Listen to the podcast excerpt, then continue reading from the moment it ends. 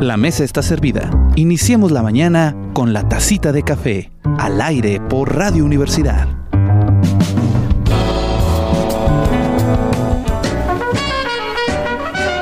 Muy buenos días, muy buenas tardes, muy buenas noches, muy buen lo que sea cuando usted escuche o vea esta grabación. Es- soy Jorge Sadi y esto es La Tacita de Café, contigo cada mañana. Me encuentro hoy muy alegre aquí en el Jardín Etnobiológico del Semidesierto de Coahuila, el que también es centro de investigación, con el director eh, precisamente del mismo, el doctor Jorge Aguirre Joya, que nos va a platicar hoy eh, precisamente de unas... eh, cosas muy interesantes de unas pláticas que tuvo en la ciudad de Saltillo, Coahuila, si mal no lo recuerdo, y que nos va a estar compartiendo ahorita un poco de lo que se habló, pero también nos va a hablar un poquito de eh, los avances que hay aquí en el propio jardín, porque todos los días hay acción. Así que ese es el cafecito de hoy, vamos a hablar de déjeme le digo, veo mi, mi acordeón, biología y etnobiología del semidesierto de Coahuila. Vámonos a charlas de café. Charlas de café, con aroma y sabor seleccionado para usted.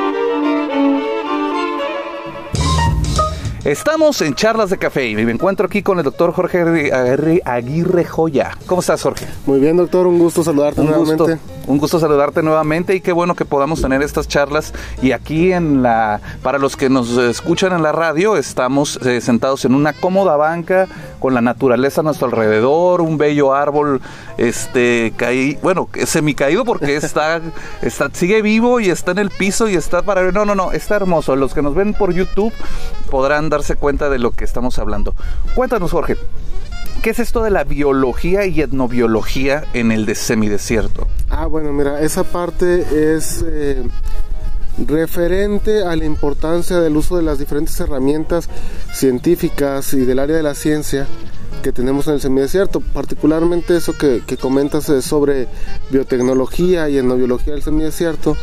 Eh, fui invitado y agradezco al Departamento de Ciencias Básicas de la Universidad Autónoma Agraria Antonio Narro dentro de los festejos de su simposium en la carrera de ingeniero en biotecnología.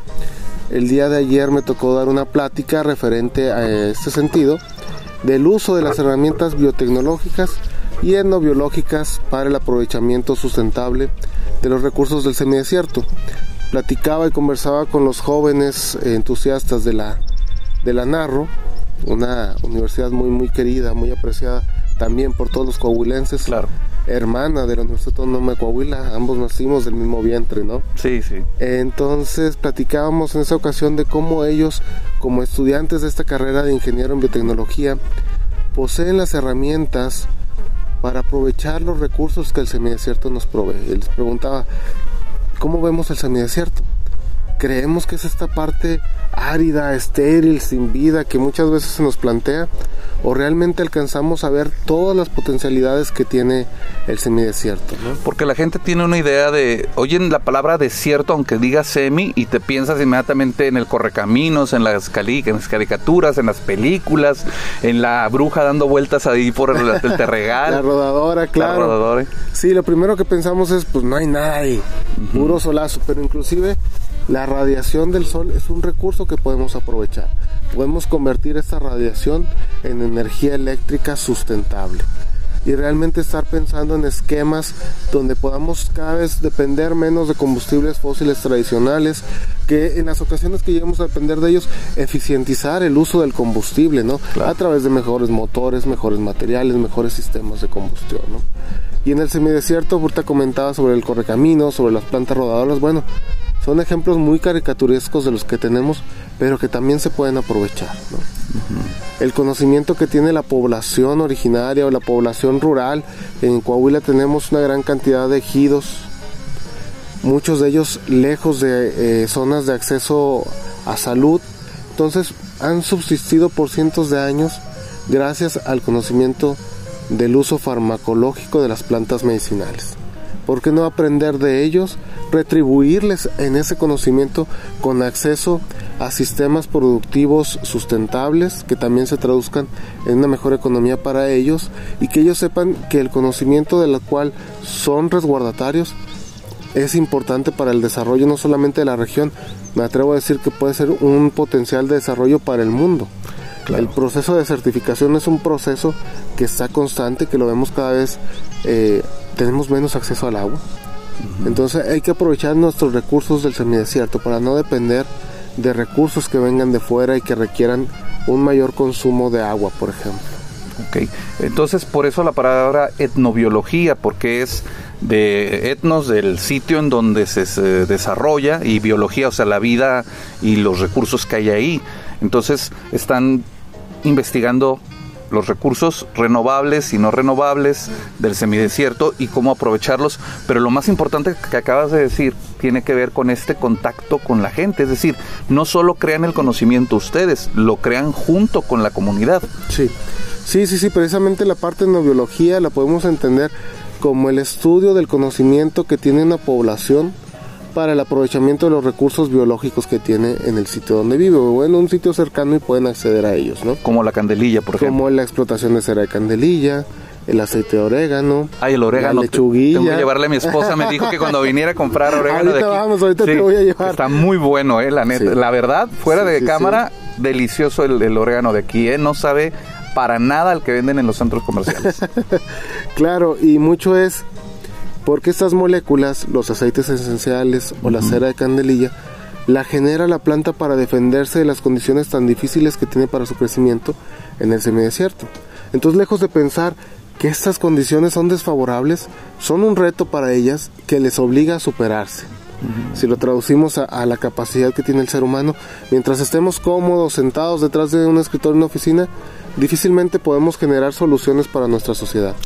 Mientras más nos acerquemos con ellos y veamos la realidad del día con día, de la falta de acceso a agua, de la falta de acceso a lo mejor a alimentos, podemos pensar en esquemas de suministro de agua, de políticas públicas que vayan encaminadas al rescate de cuencas hidrológicas, por ejemplo, hablar de la cuenca de la laguna.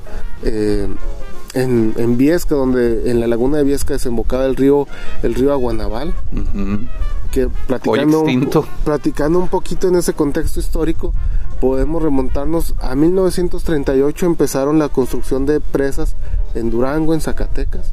1948 entran en funcionamiento y para 1958 Viesca se quedó sin agua. ¿Sí? ¿Por qué? Porque la fuente para acceso de agua de Viesca en la laguna extinta ahora de Viesca era a través del río Aguanaval y se corta ese cauce debido a una mala toma de decisiones en ese momento, que nadie se puso a pensar, bueno, esta agua eh, da la subsistencia a otras comunidades, ¿no? Y se hacen estas presas. Sí, eh, y bueno, eso también nos pone a pensar la importancia que tienen estos centros de investigación, la importancia que tiene también el comunicar lo que ustedes están haciendo, porque no todo el mundo tenemos este, el contacto directo contigo para que nos platiques qué está pasando.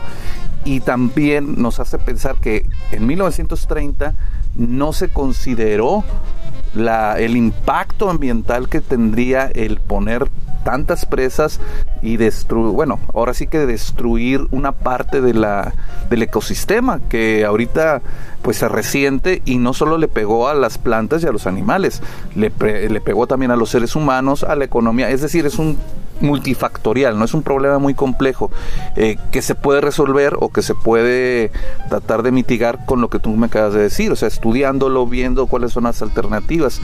Eh, y cuéntanos, en esta conferencia, eh, ¿qué otros temas trataron? Ah, bueno, en esta conferencia básicamente tratamos sobre la importancia de que los jóvenes conozcan las necesidades de nuestras comunidades, nos podamos acercar.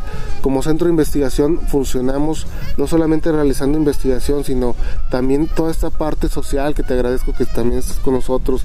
Estamos abiertos a cualquier colaboración, a eventos en estar con la comunidad a través de lo que es el diálogo de saberes, la escucha activa, respetuosa de cuáles son sus necesidades, cuál es su visión, cuáles son las problemáticas que ellos que están viviendo esa realidad día con día han detectado. Y nosotros desde la parte académica, cómo poder eh, proveer estas soluciones. Entonces platicábamos también sobre el aprovechamiento que se puede dar de la sangre de drago, otra de las plantas del semidesierto, de los residuos de lechuguilla, de la misma planta de candelilla, del orégano, cómo la biotecnología es una herramienta fundamental para el desarrollo de soluciones de base científica de las problemáticas de la sociedad que actualmente nos aquejan. Oye, y eh, precisamente ahorita que veníamos caminando, te, te hice notar de un árbol que estaba secretando algo. O sea, yo dije, ¿quién tiró aceite aquí? Pero me dice, era un mezquite, ¿no? Así es. Y es la savia del mezquite. Sí, sí, lo que se conoce como resina o goma. Ajá. Son gomas naturales, en este caso son exudados de polisacáridos naturales que pueden ser también aprovechados en diferentes industrias. Los polisacáridos naturales eh, muy comúnmente los podremos estar utilizando en la industria de los alimentos. Ah, ok. Eh, de- ¿En qué forma se, se utilizan? Porque, por ejemplo, polisacáridos es que, que tienen azúcar, muchos Sí. azúcares. Sí, eh, más que muchos azúcares, ahí puede- podemos estar hablando de unidades fundamentales que pueden variar o pueden ser la misma. Es una cadena, como si tuviéramos una, un- una cadena, ¿sí? Y cada eslabón es un azúcar, por decirlo así, o una molécula de algún glu- eh, glucósido, glucosa o algún glucósido. Y este cambio, si cambiamos un eslabón, hablamos de otro tipo de polisacárido. ¿no? Si tenemos una cadena con un mismo tipo de polisacárido, pues tiene ciertas eh, características funcionales que pueden ser utilizados en la industria de los alimentos como gomas naturales, como se utilizan muchas, ¿no? Ya en la industria de alimentos.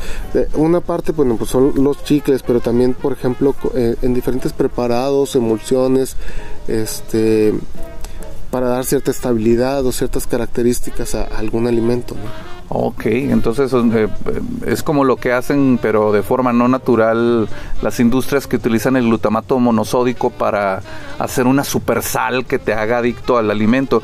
Y acá al contrario, ¿no? O sea, algo natural que te puede ayudar a que el alimento sea más nutritivo o que sea o que se descomponga menos rápido también. En ese sentido, cada ingrediente, bueno, hay ingredientes y hay este suplementos y hay este diferentes tipos de compuestos que usamos en la industria de los alimentos. Cada uno de ellos cumple una función en particular.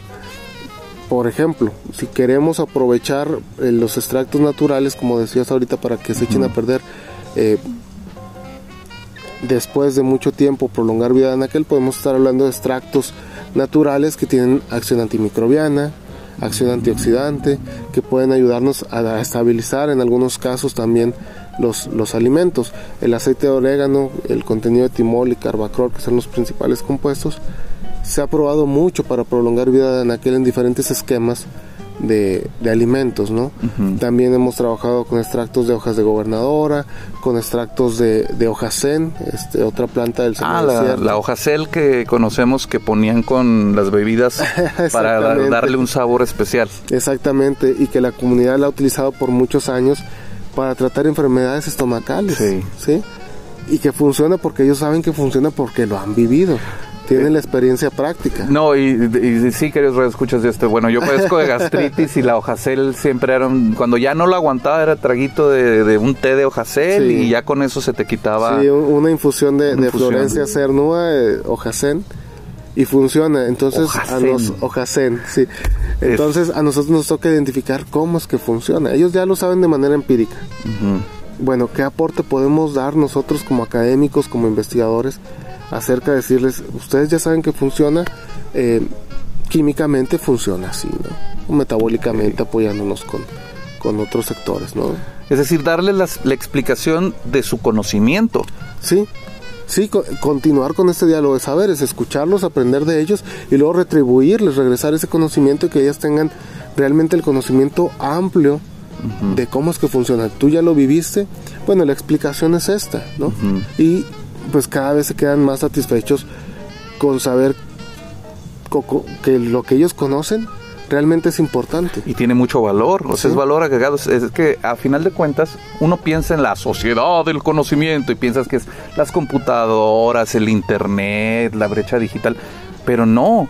Estamos hablando también de los, los saberes populares, estamos hablando del conocimiento sobre las plantas, sobre si muerdes una planta te mueres, si muerdes otra y te salvas. Claro, claro, no, claro. este, es, es- está muy interesante este punto de vista etnobiológico y, y bueno, ¿cómo te recibieron los muchachos ahí en, en, en, la Narro? Muy bien, realmente muy agradecidos con la invitación, muy contentos, este, anotando, ¿no? Todo lo de la plática, este, con algunas preguntas, este, inquietudes que tenían, eh, una plática muy, muy amena, muy padre, este, y ellos yo creo ven como este festejo tiene una semana de actividades por este, el simposium de, de la ingeniería en biotecnología, entonces aprovechando ya todos los espacios. Hubo otros ponentes, doctores, con muy buenas este, ponencias de ahí mismo de la Universidad Agraria Antonio Narro, Autónoma Agraria Antonio Narro, también este, muy participativos los jóvenes. Eso habla de que hay interés y entusiasmo por los temas de la biodiversidad, de lo, lo etnobiológico. Y bueno, eh, creo que esta es la generación del cambio climático, ¿no? Es la generación que sí se lo tomó en serio y que está peleando porque no los dejemos sin nada, ¿no? Claro. Este, y te iba a preguntar, hablando de niños preguntones de la escuela, porque soy uno de esos, incluso para el campo de la salud puede servir, ¿no? Porque una vez me, me, me unté tantito del aceite de, de orégano sin querer sobre una picadura y de repente ya no, ya no sentí el moyote. Entonces, también Una es- palabra muy lagunera, el Sí, moyote. o el moyote. El etnolingüísticamente hablando, es, es muy de nosotros. O sea, los, los zancudos, los mosquitos, Sí. este, el anófeles, o cómo se llama, no, sé, no me sé el nombre científico, pero eh, también es, es viable, ¿no? Desde el punto de vista de la salud, o sea, ¿en cuántos campos pueden este, eh, configurarse de manera compleja para que hagan interdisciplina más? Sí, en ese sentido platicábamos sobre esas aplicaciones o las potencialidades de aplicación. Les dividía generalmente eh, en campos muy generales que se pueden ir después especificando. El área de la salud, el área farmacéutica y el área alimenticia. Dependiendo del grado de pureza que le demos a los compuestos. Se pueden vender, se pueden comercializar dependiendo de su grado de pureza como un aditivo alimentario. Esa es la palabra que buscaba ahorita, aditivos. Aditivos. Son aditivos, como el que mencionábamos ahorita digamos que obtenemos aceite de orégano y para las personas que procesan alimentos que requieren orégano, pues el aceite les, los pueden almacenar por mayor tiempo, es más estable que tener las hojas o más fácil de, de guardarlo, ¿no? Entonces lo usan como un aditivo alimentario para sus productos alimenticios. Claro. Pero si lo seguimos purificando, podemos llegar a tal grado de vender el compuesto ya puro a nivel farmacológico, como un Wow. medicamento, ¿no? Eh, en la aplicación de la salud, tú lo comentabas ahorita muy bien, y se pueden formular tanto cremas que ya hemos apoyado, hemos estado en contacto con comunidades aquí en, en la zona que lo hacen, y lo hacen, lo aprendieron de manera empírica y lo retribuimos con este conocimiento, ¿no? Que hacen algunos cosméticos o hacen cremas, eh, formulaciones de uso tópico a partir del aceite de orégano. Es decir, de lo que se pone en la piel. Sí, tópico es lo que nos untamos, lo que Ah, nos ponemos en la, en la piel, ¿no? Que son todas estas cremitas, pomadas, etcétera. Órale, fíjate que pe- pensando en cosméticos, imagínate al rato marca Viesca, es la marca biodegradable de, no sé, de cosméticos en, en Coahuila y por qué no pensarlo, también a nivel nacional e Sí. internacional, ¿no? Es, es decir, es darle un valor agregado a algún conocimiento que ya se tiene, pero simplemente purificar el, el conocimiento hasta llegar a su máxima expresión y devolvérselo a la gente que ya lo tiene, que eso es lo importante. Entonces, es una, es una, es una gran atribución. ¿Cómo, cómo los ha recibido aquí la, la- la gente de Viesca? Eh, Porque ¿cuántos años tiene el CIGE ya? Mira, es un proyecto que fue financiado y fue promovido gracias a la convocatoria 2019 del Consejo Nacional de Ciencia y Tecnología. En ese entonces planteó por primera vez el realizar una red nacional de jardines etnobiológicos. Afortunadamente la propuesta de la Universidad Autónoma de Coahuila, gracias a la visión de nuestro rector, el ingeniero Jesús Salvador Hernández Vélez, resultó favorecida. Entonces representamos a lo largo de esta red nacional la biodiversidad y la etnobiología del semidesierto de Coahuila, del estado. En eso te estoy hablando que fuimos inaugurados ya comunidad académica de la Universidad Autónoma de Coahuila un 24 de enero del 2020. Tenemos dos años y medio años y prácticamente medio. de trabajo. La comunidad nos ha recibido muy bien. Al principio pues sí estaban como que a la expectativa de que qué van a hacer, qué se está haciendo aquí la universidad. Afortunadamente conocen muy bien aquí en la comunidad al ingeniero Salvador nuestro rector, Sí. porque él, él es viesquense, quiere mucho a Viesca. Eh, los viesquenses también este, Le estiman. lo, lo estiman bastante. Entonces decían, bueno, estaban a la expectativa. Poco a poco fuimos a través de este diálogo de saberes, a través de esta amalgama con la sociedad, a través de estar en- en- muy en contacto con ellos, también adueñándose de este proyecto. Quieren mucho ahora al jardín. En pandemia estuvimos eh, dando cursos a los niños sobre biología, sobre reptiles. eh, estaban muy emocionados, entonces eh, también tuvimos ciertas actividades eh, de repaso de lectura, se leían cuentos, este el proyecto que, dirigiste tú, un año de actividades directamente con la comunidad para también, voy a, mencionarlo, gracias al proyecto que dirigió el doctor eh, Jorge Sadi, representamos también el sitio de acceso universal al conocimiento científico, tecnológico y humanístico a través del arte del Estado de Coahuila. Igualmente, el Consejo Nacional de Ciencia y Tecnología emitió una convocatoria para hacer una red a nivel nacional. En ese sentido, representamos comunidad académica de la Universidad Autónoma de Coahuila al estado de Coahuila en dos redes nacionales del CONACYT. Wow. La de jardines no biológicos y las de sitios de acceso universal al conocimiento. Y precisamente, muchas gracias por la mención. Este, sabes que no, no, no suelo hablar mucho de mí mismo, pero tengo que hacerlo. Sí, pero muchas gracias por hacerlo. Este y me da la idea precisamente de que esos cursos que se dieron en pandemia se pueden volver a hacer, se graban ahora que tenemos ya todo el equipo y poderlos estar retransmitiendo en nuestro propio podcast y en, todas las redes que ya tenemos del Cactus IGE. Este y es un honor también para mí este poder formar parte de su equipo de trabajo.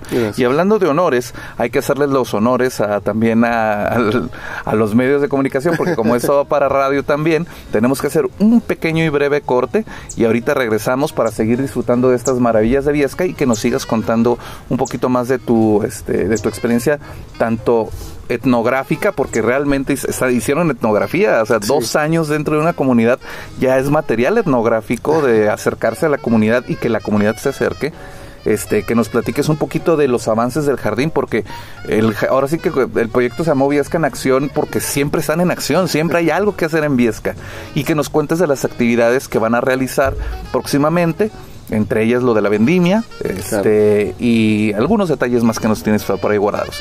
Vamos a un pequeño corte, regresamos aquí en La Tacita de Café.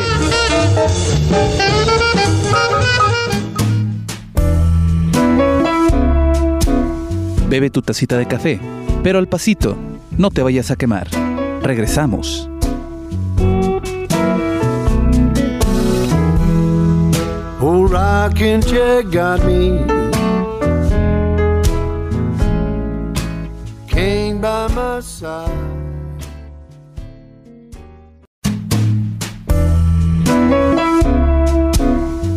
Un sorbo más. La tacita de café sigue al aire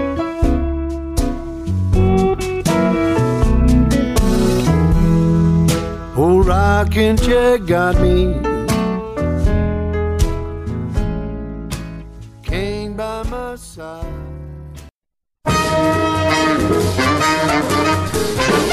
Estamos de regreso, estamos de regreso en la tacita de café. Gracias por estar con nosotros. Les recuerdo los, el teléfono en Radio Universidad 871-711-0064. El de Saltillo no, porque ya no me acuerdo del 844-680 y algo que está ahí en la estación de radio. Pero no se preocupe, si el teléfono ya no es lo suyo, están las redes sociales de Facebook, Twitter, eh, TikTok, tanto de Radio Universidad como de la tacita de café, como del Cactus IGE, como del CIGE. O sea, nosotros estamos everywhere. Ahora sí es más, vamos a hacer este Lonely Fans de aquí para que vea las plantas al desnudo. No, las puras plantas, ¿eh? No a uno. Este, y también este, nos puede encontrar, eh, si usted lo desea, en YouTube. Eh, en YouTube también, este, Cactus es con C-A-H. C-T-U-S-S, porque es una comunidad de artes, humanidades, ciencia y tecnología universitaria al servicio de la sociedad. Por eso lleva el nombre de Cactus. Es un acrónimo, ya sabe, a uno le gusta jugar con los acrónimos. Este, y estamos con el doctor Jorge Aguirre Joya, que nos estuvo platicando ahorita precisamente de una importante conferencia que dio alumnos de la Universidad Autónoma Agraria Antonio Narro en la ciudad de Saltillo el pasado... Ayer Ayer, Ayer 26, 26, de septiembre. 26 de septiembre, qué rápido se está yendo el tiempo. y eh, nos hablaba eh, en, lo que regresábamos de las aplicaciones del conocimiento, este, no quiero decir ancestral, pero sí lo es, es conocimiento empírico que tiene la gente eh, sobre sus, sus materiales del entorno, en este caso biodiverso tanto eh, de plantas, eh, animales, etcétera, y de cómo se hace eh, investigación al respecto que regresa a la comunidad y que la comunidad se apropia, que eso es lo más importante y también del proyecto este, de, del, jardín, que es a nivel nacional, y el del cactus también, que es a nivel nacional. Este, que agradezco mucho la invitación, por cierto, también, eso siempre lo hago patente. Y ahorita nos va a platicar un poquito más sobre ¿Qué se está desarrollando ahorita? Eh, ¿qué, se tiene preparado para estos días eh, aquí en, el, en CIGE, en el Centro de Investigación y Jardín Etnobiológico del Semidesierto de Coahuila? Porque yo antes decía de Viesca. Sí, yo era de los tontos que no sabía bien el nombre. Este es de Coahuila porque es una pequeña, ahora sí que es una muestra de todo lo que hay, ¿no, doctor? Así es.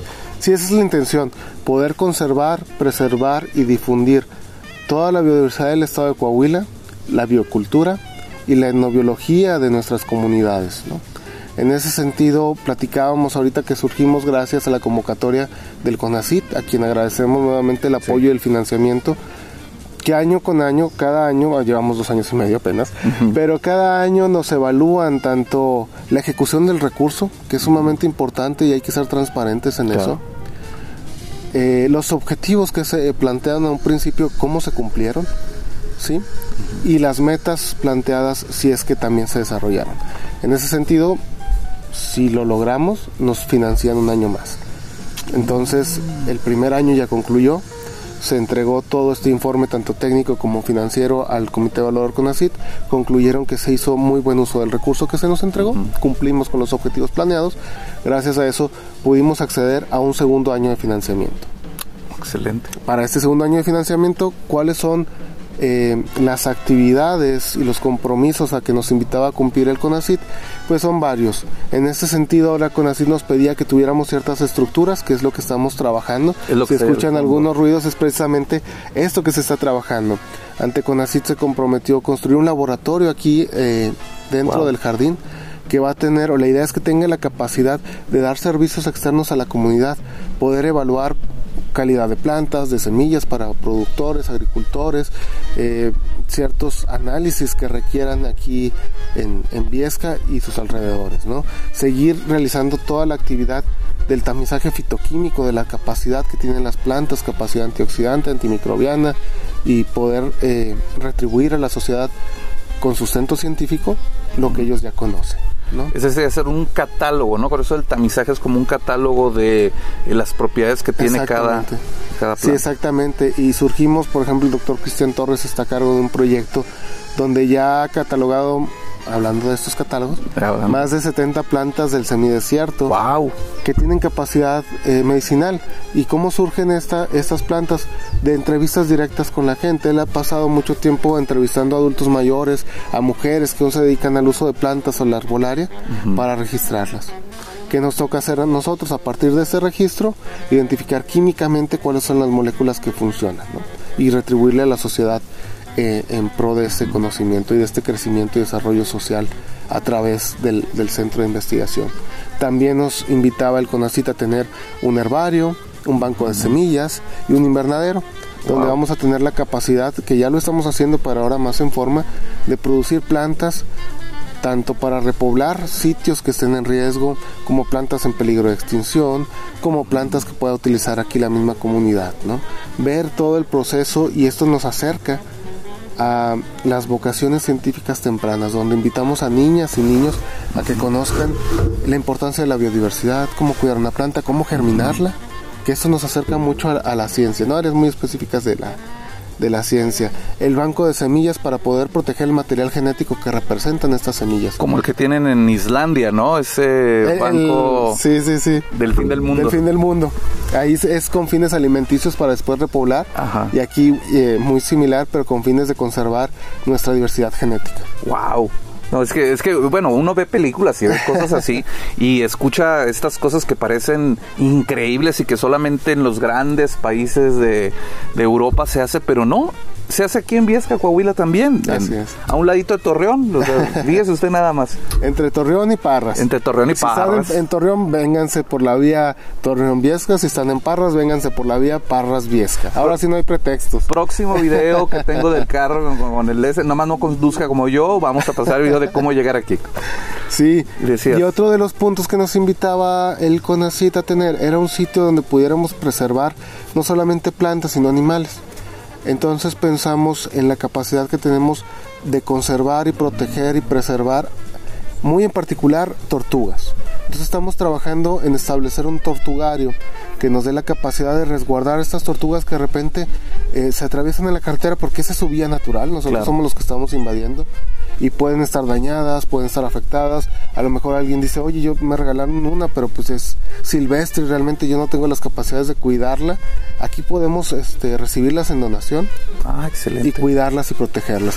Donde estamos trabajando en un plan de manejo integral Órale. para catalogarlas, registrarlas, vigilarlas, cuidarlas y este somos una unidad de manejo ambiental además acreditados por la Secretaría de Medio Ambiente del Estado. Wow. Eso nos permite tener las plantas que tenemos y legalmente pues ahorita estamos en el proceso de que se nos entregue el permiso para eh, la capacidad del tortugario, de, de- de cuidar las, las tortugas. Todo lo que estamos haciendo pues es transparente, Claro. desde las finanzas hasta la legalidad de las plantas con lo que estamos trabajando, con el diferente material que tenemos. ¿no? Oye, eso es muy importante porque muchas veces este, la gente toma de mascota a un animal que so- sobrevivió a los dinosaurios este, y que tiene un valor intrínseco dentro del ecosistema, que cumple una función Sí. y que eh, positivamente impacta el que sea salvado, el que sea resguardado. Porque cuántas veces no vemos este animalitos muertos en la calle porque el señor quiso ir a 180 kilómetros por hora en un lugar donde es de 40 kilómetros porque precisamente están estas especies y no solamente la tortuga, muchas más, pero están empezando una por una, me imagino. Porque no es eh, enchilame otra, como dicen, este... Sí, no, no es sencillo, no es sencillo porque tenemos que darle las condiciones adecuadas. No es simplemente pensar, ah, vamos a darles un espacio, pero requieren eh, realmente muy buenas condiciones. Entonces estamos trabajando en tenerlas cómodas, tener una superficie de más de 100, 200 metros cuadrados exclusivos para las Wow. tortugas, Más donde tengan, donde tengan eh, las plantas nativas, las plantas eh, adecuadas que son parte de su ecosistema. ¿no? Entonces, eso que comentas es sumamente importante porque hay que recordar que todo ser vivo cumple una función en particular en el ecosistema. El- si lo retiramos de ahí, el ecosistema va a sufrir. Y te voy a poner un ejemplo muy puntual que platicaba con un gran amigo, sin, sin agraviar, eh, con el doctor Cristino, eh, que es el director de la Reserva de la Biosfera de Mapini, una de las reservas más grandes que tenemos.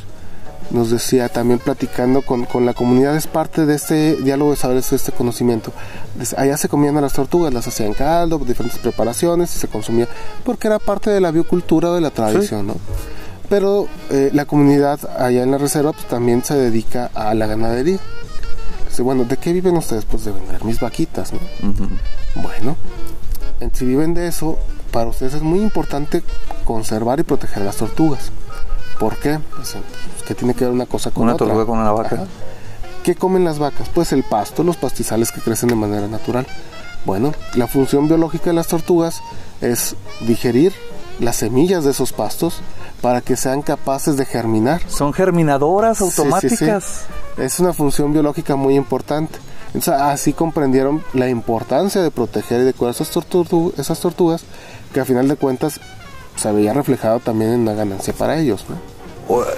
Ahora sí que gana gana gana la naturaleza gana el, ecosistema y también este los que nosotros porque hay que quitarnos esta visión de, de positivista de que nosotros so- somos dueños de la naturaleza y la cambiamos como queremos no al contrario eh, precisamente lo que eh, dice el doctor Jorge es muy cierto tenemos que aprender a convivir con las especies y entender cuál es su función y cómo también nos beneficia, porque a final de cuentas todos, ay, voy a sonar así un poco hippie, ¿no? Todos somos parte de este mundo, ¿no? Eh, De este universo biológico. Entonces, el tortugario, que de hecho estamos ahorita, para los que están viéndonos en YouTube, estamos sentados en una banca verde que donó una familia, eh, o, o Gazón Luna. La familia Este, Luna, así es. como lo hemos platicado, mucho del recurso, mucho del- de, de lo que tenemos es gracias a las donaciones voluntarias, desinteresadas, de familias, de diferentes eh, órdenes de gobierno. El mismo territorio donde estamos ahorita, las dos hectáreas de jardín, fueron donadas por el gobierno municipal de Viesca. Dos hectáreas. 12, 12 hectáreas. 12. 12, 12 hectáreas de terreno Guau. de jardín no biológico.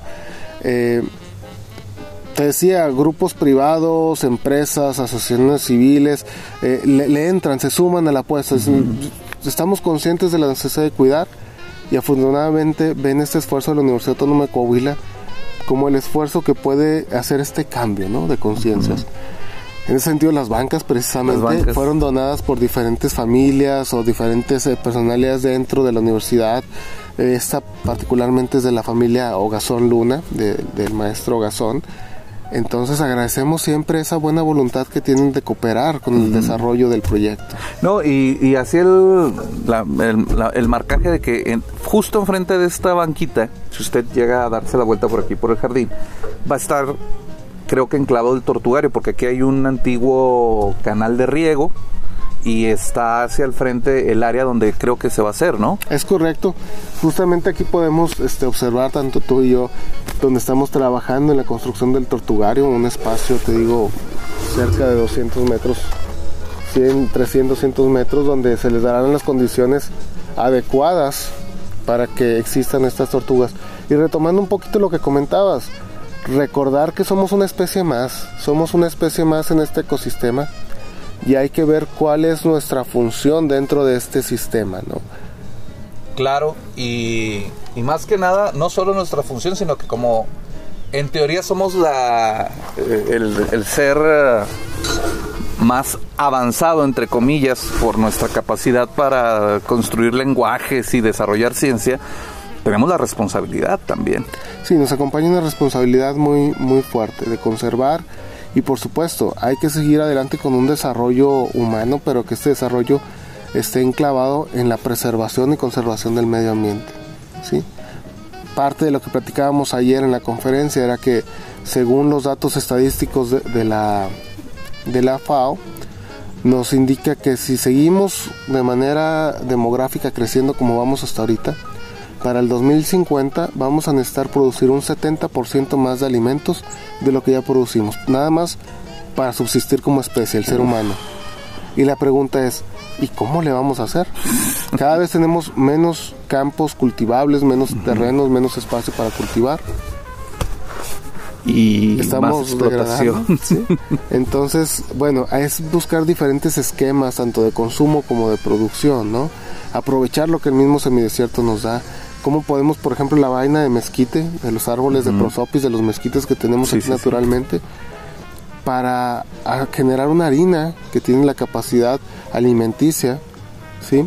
De, de- de surtir esta, esta demanda de, de alimentos para el ser humano, una harina que se puede después transformar en panes, en galletas, etcétera. ¿Sin gluten? Una materia prima. Es mira, el, el- Lo digo de el broma, mezquite, pero... el mezquite es, es parte de la familia de las leguminosas. Entonces tiene ciertas características. Las leguminosas tienen una característica muy importante que es la fijación de nitrógeno atmosférico al suelo, ¿no? Entonces cumple una función biológica también dentro de nuestros suelos. Y la otra característica es la producción de vainas comestibles, ¿no? Como gramíneas o le- leguminosas, ¿no? Ok. en este es como decir sentido. lentejas o como decir Son de frijoles la familia, o como decir... son, son, son, son, son parientes. Son ahí, parientes de ¿no? las habas.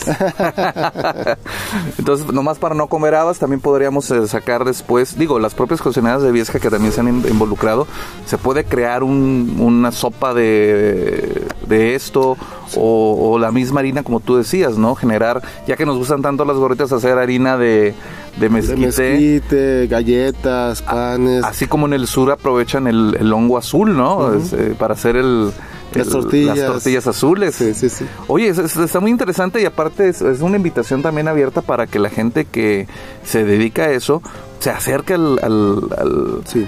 al jardín, ¿no? Sí, sí, sí, realmente nuestras puertas están abiertas a todos los grupos privados, eh, públicos, instituciones de educación superior, media superior, asociaciones, para favorecer el desarrollo social de Viesca y sus alrededores. Y si algún modelo de producción o algún modelo de transferencia tecnológica que hacemos aquí sirve en otro lugar, estamos en la mayor disponibilidad de colaborar también para este desarrollo, ¿no? Ahorita que comentabas invitación también, este, voy a aprovechar tu espacio. Sí, no, adelante, adelante. Para hacer una invitación abierta a todos tus radioescuchas, a todos tus televidentes, a todos tus eh, followers, que tienes muchísimos, eh, a que puedan acompañarnos el sábado 15 de octubre. Tenemos nuestra tercera vendimia gastronómica y artesanal. ¿Qué es esto? Es un evento en el cual facilitamos las instalaciones del jardín etnobiológico a la comunidad de Viesca, a los productores de alimentos, a cocineros, cocineras tradicionales, artesanos y artesanas de la comunidad, a que se instalen. Hacemos la invitación abierta al público para que vengan, puedan degustar comida típica de Viesca, antojitos, aguas, Mm. aguas frescas. eh, Este, Que aquí tenemos- caen muy bien. Sí, sí, sí, es lo primero que se acaba. este, y puedan ver la artesanía que hay y también adquirirla, ¿no? Comprarla. Eh, esto favorece mucho la economía local. Favorece mucho también este, a que las personas que nos visiten se relajen. Va a haber visitas guiadas, es decir, recorridos a lo largo del jardín donde el guía les va a estar explicando las plantas que tenemos, las funciones biológicas, porque es importante conservar, donde pueden venir con la familia, con la pareja, con quien quieran, con algún amigo y disfrutar de la naturaleza en este entorno y además vamos a tener una serie de actividades. es la vendimia propiamente donde pueden adquirir productos 100% de calidad hechos por manos viesquenses, donde pueden eh, dar el recorrido y conocer lo que está haciendo la Universidad Autónoma de Coahuila para conservar la cultura, la biocultura y la biodiversidad del estado de Coahuila. Y además a las 8 de la mañana vamos a iniciar con una observación de aves. Aquí nos está apoyando el, el área de agenda ambiental de la misma universidad. El maestro Pedro va a estar aquí y nos van a facilitar binoculares Ah, y nos va a dar explicación acerca de las aves que podemos estar observando aquí, tanto permanentes como migratorias. Lo que podamos observar este, por aquí y ya después tenemos la vendimia, música en Yo vivo. tengo mi, mi monóculo, ¿eh? para, para que no te preocupes. Yo llego ya directamente para ver. también. Perfecto. Y también pues vamos a tener por ahí música en vivo, Mm. este, la convivencia. Es, es algo muy muy bonito realmente. Eso que acabas de decir también es muy importante, la convivencia, porque no es nada más el estar tú y yo juntos, es el estar en conocimientos, en actitud benéfica hacia, hacia nuestras propias este, comunidades, hacia nosotros mismos y, e intercambiar, ¿no? O sea, porque nosotros intercambiamos experiencias y compramos productos, este, y eso contribuye a que haya un desarrollo sustentable, sobre todo, ¿no? Así es. Sí, así es. A final de cuentas, otro de los objetivos del jardín es ser un atractivo turístico que ayude a reactivar la maquinaria económica de Viesca. Viesca es un pueblo mágico, es maravilloso, tiene gran biocultura, pero también es un sitio altamente marginado. Es uno de los municipios del estado de Coahuila de más alta marginación. ¿Por qué? Platicábamos hace un momento de cómo se quedó sin agua, ¿no? Sí. Cómo esas malas tomas de decisiones en políticas públicas retiraron el agua que desembocaba aquí en Viesca y sin agua pues prácticamente se hace muy difícil el desarrollo social, ¿no? Sí. Entonces, volver a estar reactivando estas partes, esta economía, pues es otra de las de los objetivos también que tiene este centro de investigación y jardín no biológico del estado de Coahuila. Y que todo el mundo lo conozca, porque también eso es muy importante. Eh, muchas veces la universidad tiene grandes proyectos, tiene muchos personajes importantes, como el, el doctor este de, la- de, la- de de las aves, que no sabía yo, lo voy a entrevistar cuando sea la vendimia. Ah, sí, sí, sí. Este, y no se le da foro porque los medios de comunicación están pensando más en pues, si se pintó las uñas o no determinado artista, eh, en vez de ver lo que la universidad produce para la sociedad. Eh, doctor, eh, si quieres agregar algo sobre las instalaciones y lo que se esté haciendo ahorita o cualquier alguna otra cosa, ahorita es el momento porque nos quedan unos cuantos minutos de, del programa. Muchas gracias. Pues nada más recalcar esta parte, ¿no? La contribución por parte del gobierno federal a través del Consejo Nacional de Ciencia y Tecnología, que parte de un proyecto que el comité aprueba. Nosotros mandamos el proyecto que queremos construir, en qué se va a usar el recurso y ellos lo aprueban. Posterior a su aprobación, que viene la ejecución, se ve y se verifica que se haya utilizado correctamente ese recurso. Se está utilizando para el desarrollo de las actividades del jardín etnobiológico, que muchas de estas actividades redundan también en el desarrollo de Viesca y sus comunidades aledañas. Excelente. No, y, qué bueno que, haces el, marcaje directo porque mucha gente no, no piensa que la universidad, piensan de la universidad que es para dar clases pero no solo da clases, es, eh, es una parte viviente de la propia comunidad, ¿no? Por eso somos una, eh, no somos una universidad comunitaria propiamente, pero sí somos una universidad cercana a la sociedad y qué mejor que la sociedad se apropie de estos conocimientos y, y qué bueno que existen estos centros de investigación. Yo tampoco lo conocía cuando recién llegué, llegué a tomar unas fotos y ya me gustó, ya me quedé aquí a ayudarles, este, y qué bueno que ojalá si usted también, querido Radio Escucha, querido este, amigos en las redes sociales tengan la oportunidad de ver esto. Eh, vengan y se apropien, en el buen sentido de la palabra, apropiarse eh, de lo que ofrece el semidesierto, porque también Torreón es, un, es parte del semidesierto, no somos desierto, desierto allá en Sabinas, este, aquí es semidesierto. Y Sabinas tiene el río Sabinas, y el río tiene acceso a agua. Exactamente. prácticamente lo que comentas es muy cierto, el estado de Coahuila está enclavado en el semidesierto chihuahuense, salvo algunas excepciones como por ejemplo la Sierra de Zapalinamé. Mm Cuatro Ciénegas, que es un ecosistema único. de ahí en fuera prácticamente estamos hablando de una biodiversidad del semidesierto, donde tenemos que aprender a vivir y a coexistir en este semidesierto, haciendo un uso responsable y eficiente del agua y de los recursos genéticos que tenemos. Claro oye, al rato que tengamos paneles solares en nuestras propias casas para poder usar el mini split sin, sentirnos mal, ¿verdad? O sea, o bueno, conseguir mini splits solares, no sé. Algo. Algo, algo así podríamos eh, inventar después. Doctor, te quiero agradecer mucho porque siempre estás dispuesto a platicar con nosotros. Después entrevistaremos al, doctor también eh, eh, León, no, no, Torres. Cristian Torres, León, Torres, León. Torres León y el doctor David Aguillón que también maneja toda esta parte de trabajo con animales, de evaluación de indicadores, eh, el, monitorear la abundancia y la riqueza de las especies animales que tenemos como parámetro de la afectación que puede tener la actividad humana en el ecosistema. Claro, y también buscar la forma en que eliminemos la afectación y ayudemos a la manutención de nuestro ecosistema. Desde luego. Muy importante toda la, charla, ya puedo ver que el sol está pegando a la lente del, video y nosotros también ya se nos está acabando el tiempo. Eh, nos despedimos aquí en de las charlas de café, pero eh, voy a poner un agregado ahorita de, de ya verá, tenemos sorpresas. Y si no, nos escuchamos en la próxima ocasión aquí en la Tacita de Cafés. tuve el gusto de estar con el doctor Jorge Aguirre Joya, director del Centro de Investigación y Jardín Etnobiológico de Viesca, del semidesierto de, Coahuila. y que, ubicados en Viesca.